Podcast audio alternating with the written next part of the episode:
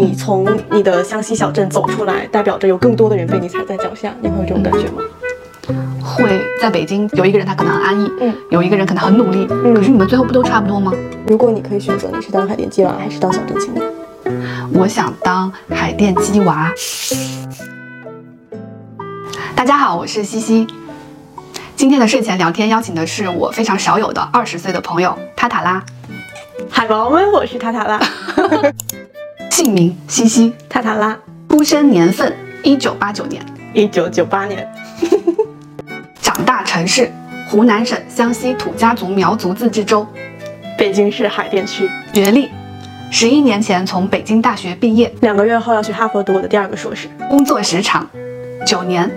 两年。你的人生哪一刻对学历进行了励志？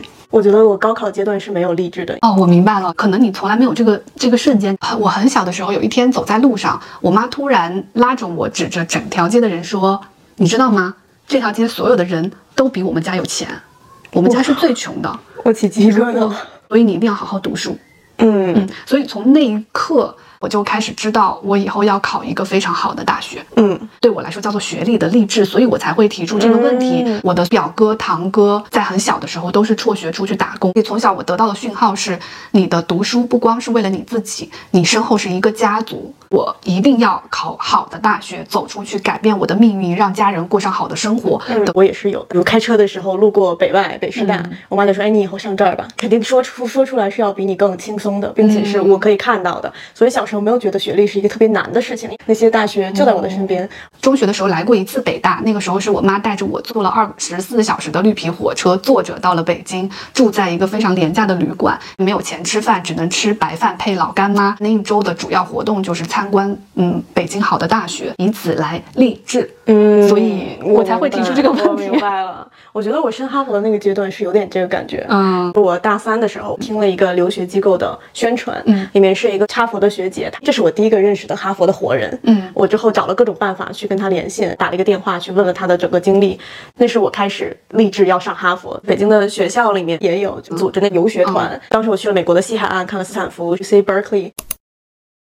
我是我家的第一代大学生，你妈她甚至还是个大学教授，而我我爸妈我姥姥那一辈儿全都没有上过大学。我我爷爷奶奶最开始是农民，不是说我生在北京，那我就自然而然的该上一个好大学。应该属于就北京比较平均的水平吧。嗯，对，虽然我们家是一个嗯少数民族自治州，是是全国比较有名的扶贫的地方，但我在我们家那个地方享受到了最好的教育资源啊，是由我妈这个大学老师，她把所有的时间精力都付出给了我，才造就的。我妈对我的付出是大部分的父母不愿意或者也做不到的。嗯对北京人来说。嗯安逸跟努力嗯也有区别嘛？因为在北京有一个人他可能很安逸，嗯，有一个人可能很努力，嗯可是你们最后不都差不多吗？像在一个小店儿特别努力，是因为你好像跟你的同伴儿接触到的人、生活的规则，甚至你们生活的地方、你们建立家庭的模式嗯都是完全不一样的。嗯所以我看到塔塔，我很惊讶，我想天哪，为什么北京的人还这么努力啊？我最近是发现是差不多的。嗯就比如我上了哈佛，我再回来，我再工作，那跟我的比如高中同学，我们的区别真的有那么大吗？哈佛的这一百万学费嘛，嗯这也是可能我会羡慕小镇青年的地方，就在于哦我能看到你们人生可能会从负一百到一百。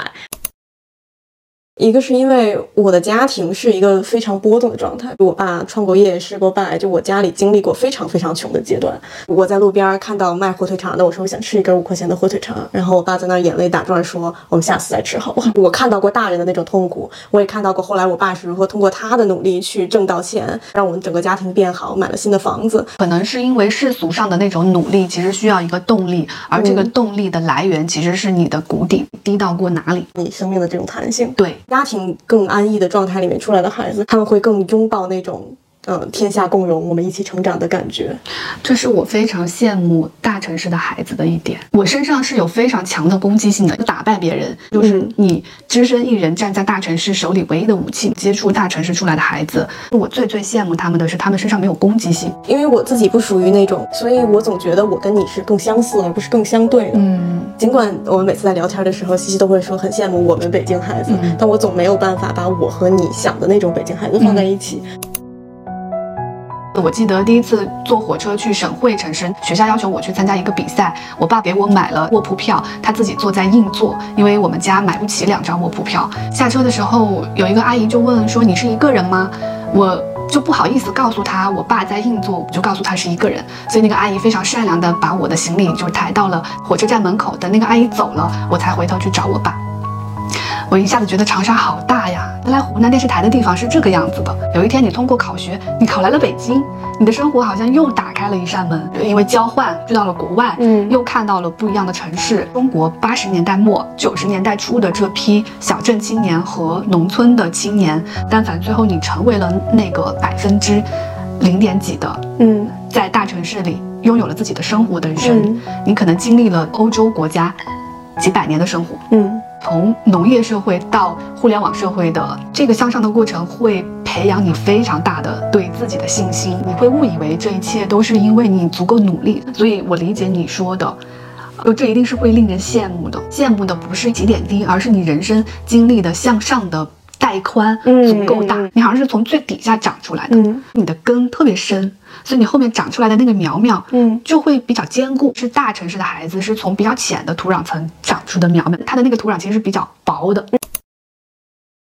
海淀鸡娃对我来讲，可能重点在这个“鸡”字上。哦啊，这个身份对我来讲，是我没有任何自由快乐的时间，我永远在都在被我们爸妈赶着去下一个课外班的路上。我的幼儿园三点放学，三点到五点，我爸会带我在一个游乐场指定游玩。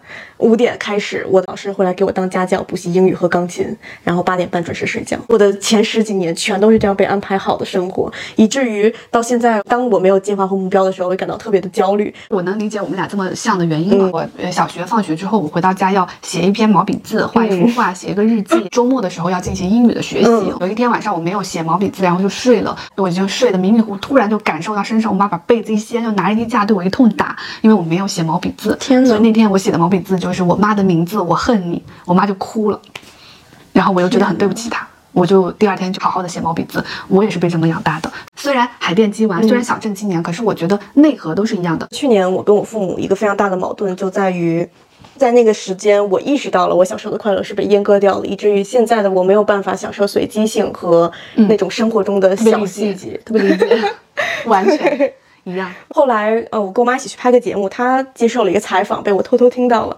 她说她一直觉得她特别对不起我，如果再来一次，她绝对不希望我是一个优秀的女儿。大哭，这种模式已经不可更改了。嗯我觉得不管对于我还是对于我家人来说，都是一个挺遗憾的事情。网上会有人觉得，嗯。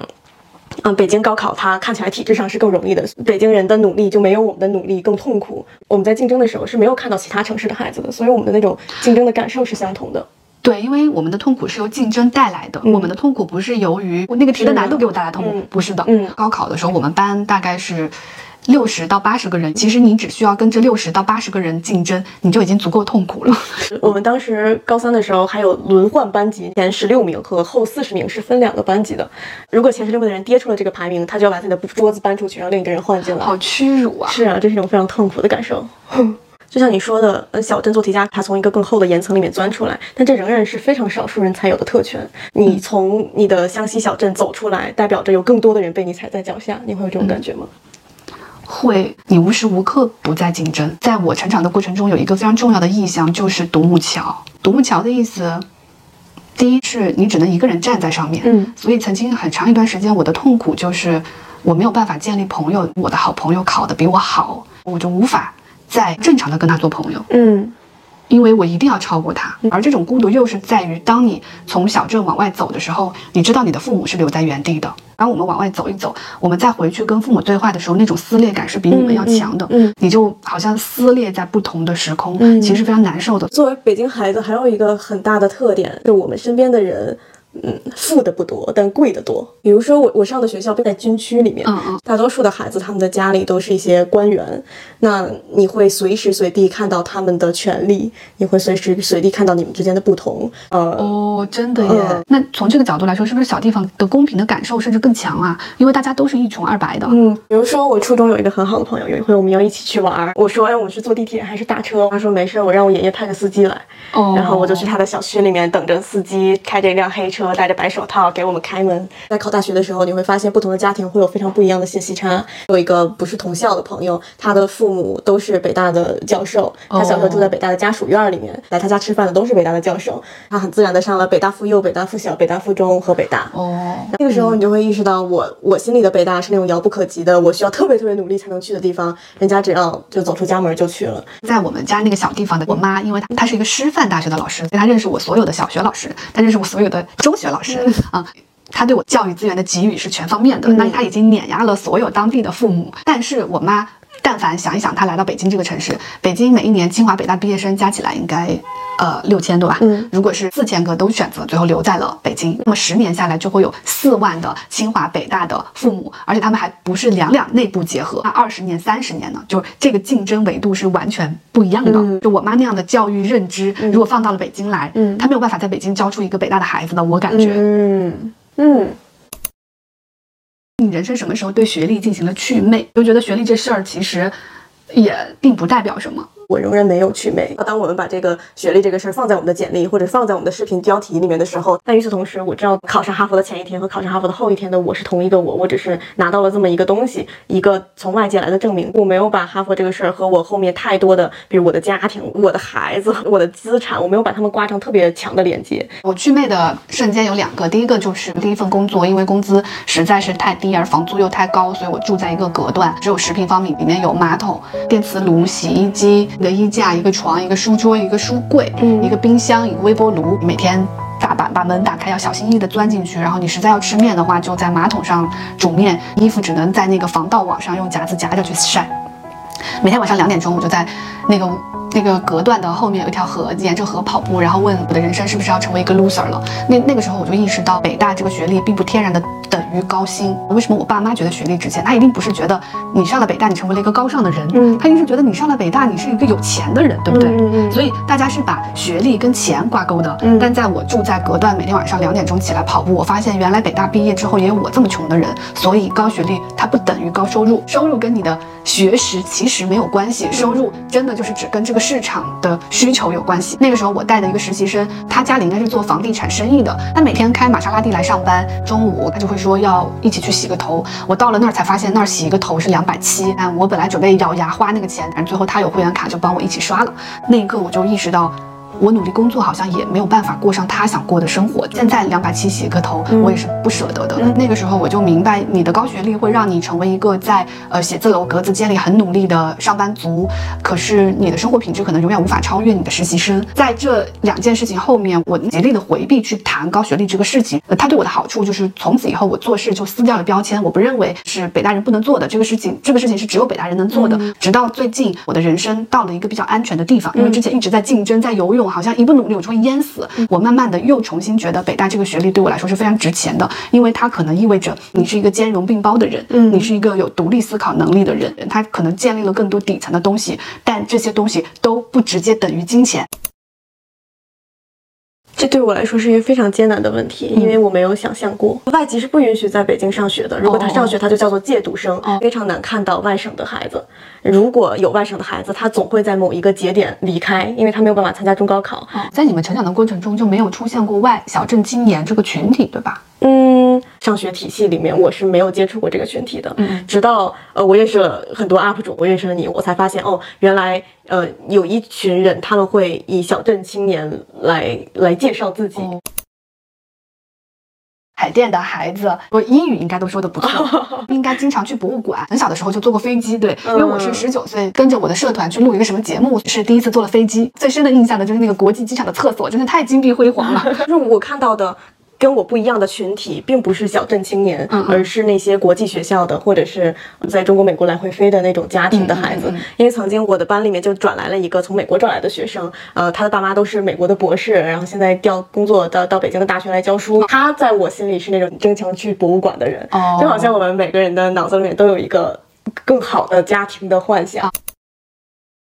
让我第一次认识小镇青年是我在中国传媒大学自主招生数学题，我记得巨清楚，十道填空每道十分，我一个都不会。完事儿之后，听到两个其他城市我不知道是哪里来的学生在讨论说这个东西北京考生绝对做不出来。那一刻我意识到了差距，我我是多么幸运站在这里，因为我们被证明，我现在在三十岁的时候在北京过上了自己的生活，这件事情就是一个证明。嗯我一次一次的超过了别人，超过了别人，超过了别人，嗯超过了别人，这里我才能拿到这个东西。嗯好，你怎么证明？你证明不了呀。证明半天还是只能证明我生在这里。在你的成长过程中，就你有所耳闻吗？就是对于这种小镇青年或者说其他地方的孩子的这种竞争性，我有耳闻，我高中上了一个最好的实验班，我们的老师全都是，比如从山东、从河北调来的特级教师。曾经有一个老师给我留下非常深刻的印象，他就说，呃，我们那儿的孩子做这个卷子都会得满分的，你们北京人怎么就不行？这这题你都能错，你不知道给我们那儿的孩子，他们都要高兴死了。就是他永远都在于拿我们和他们做比较。从那个时候开始，我。我有去主动的了解外省的高考，他们是什么样子的，他们、嗯他们经历的那种竞争是什么样的。那你觉得北京的孩子身上会有哪些嗯对工作有益的很稳定的能力吗。Eric 有一段时间，他说他工作非常焦虑，可是他非常羡慕他身边的那些北京的孩子，因为北京的孩子他想解决这个问题，不是因为他不解决就不能升职，而是因为他对这件事情有兴趣。他说这是千金难买的，嗯所以 Eric 就特别羡慕他的同事们的这种淡定和悠哉。呃，我会有羡慕小镇青年的地方，但如果你让我拿我的人生去跟他的做交换，嗯我可能还是会选择我自己现在的人生。为什么？因为我知道这相对来讲是更轻松的。是小镇青年，他们生命的弹性是更大的。嗯比如他可以从负一百弹到一百，他就有二百分的体验。嗯但与此同时，我知道它的代价是什么。特别强的竞争性会让你生命里没有安全感，会让你很难建立亲密关系。对，我思考了一下，我愿意拿这些去做交换吗？可能是不愿意的。嗯。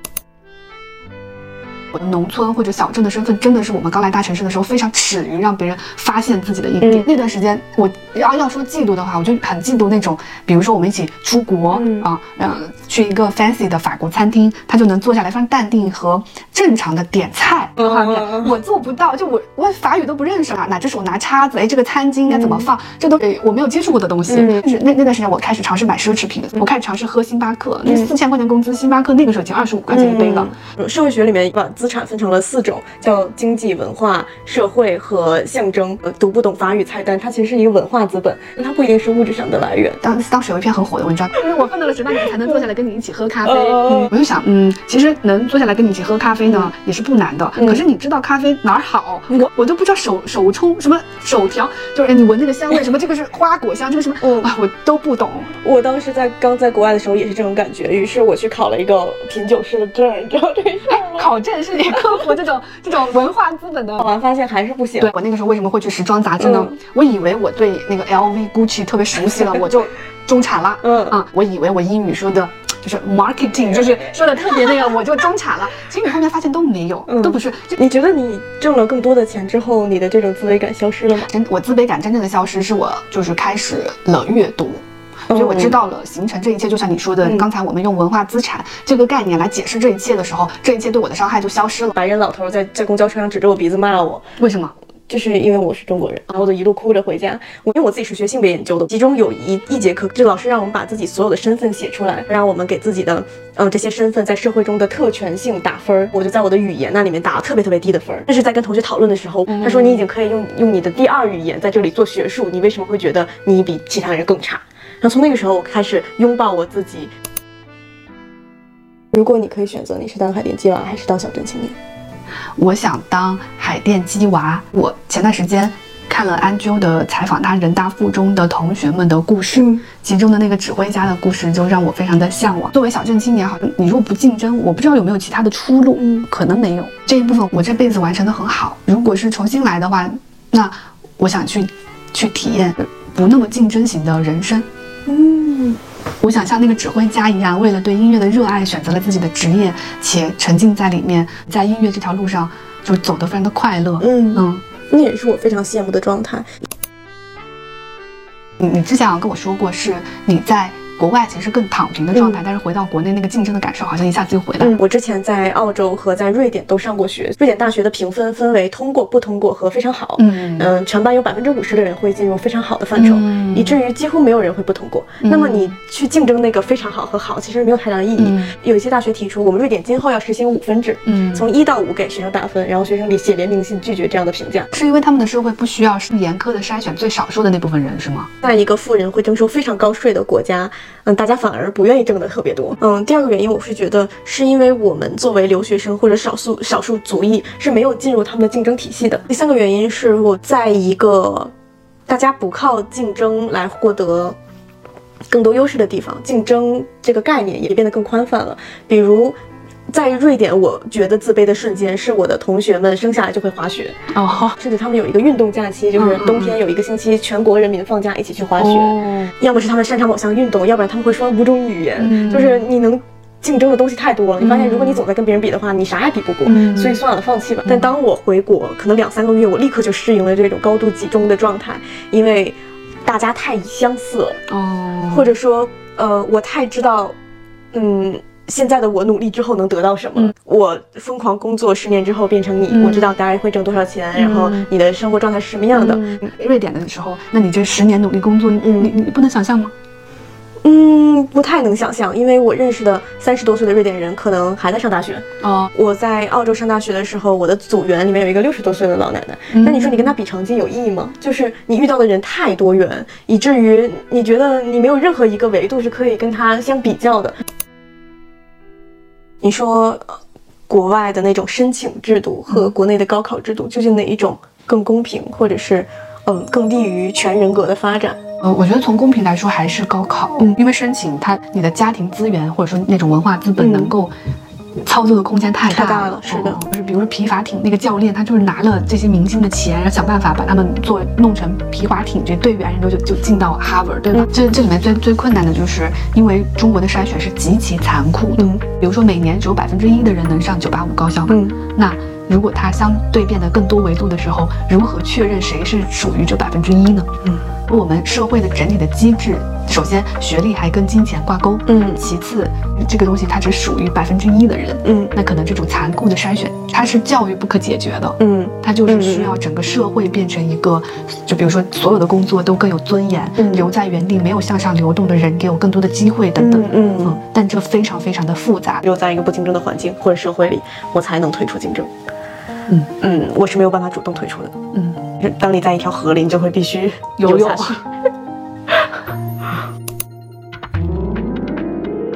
我想念一段话，嗯作为这条视频的结尾。《精英的傲慢》，迈克尔·桑德尔在这本书的最后写了亨利·亚伦的故事。亨利·亚伦是在一个种族隔离的地方，最终成长为一个非常出色的棒球运动员。之后呢，迈克·桑德尔写道：“如果说我们仅仅从他的故事里得到优绩至上的结论，比如说像我这样的呃竞争的胜利者，或者你这样的竞争的胜利者，即每个人都有平等的机会，只要发挥才能和努力奋斗就能得到提升，显然太片面。